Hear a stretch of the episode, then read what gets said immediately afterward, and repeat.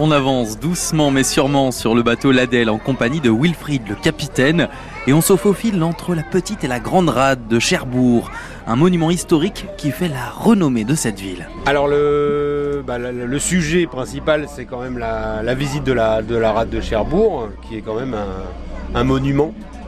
Il faut le savoir, c'est une construction euh, incroyable hein, qui a eu lieu ici. Euh, c'est les pyramides, mais sous la mer, on ne les voit pas. Mais euh, le volume de, de, roche utilisé est similaire à Khéops. Donc c'est vraiment un, un édifice euh, gigantesque. Euh, érigé à une époque où il n'y avait pas de mécanisation, donc c'est fou ce qui a été fait ici. C'était quoi l'objectif alors dans la construction de ces rades? Alors c'était en premier lieu pour protéger des attaques anglaises, puisque Cherbourg par le passé n'avait qu'un château qui a été abattu puisque les Anglais le prenaient régulièrement et demandaient après de fortes rançons euh, au roi pour pouvoir le, le restituer. Euh, ils ont décidé sous Louis XIV de le mettre à bas. Et donc Cherbourg s'est trouvé pendant une période sans possibilité de se défendre, où il a été décidé donc d'ériger euh, cette, euh, cette grande digue du large. Alors il y avait eu différents projets.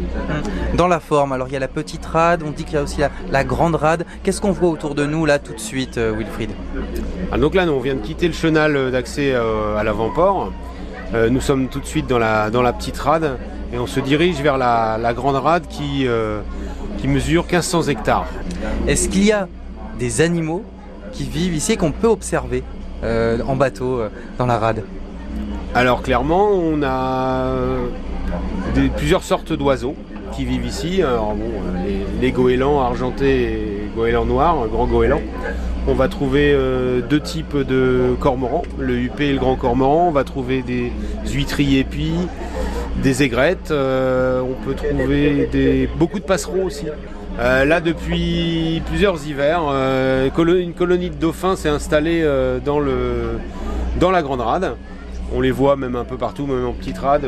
Voire, ils peuvent faire des incursions dans le, dans le port de Plaisance. Et alors, autre visiteur récurrent, les phoques. Ah oui. On voit des phoques, même jusque dans le port viennent chasser du poisson et on les voit manger leur poisson tranquille.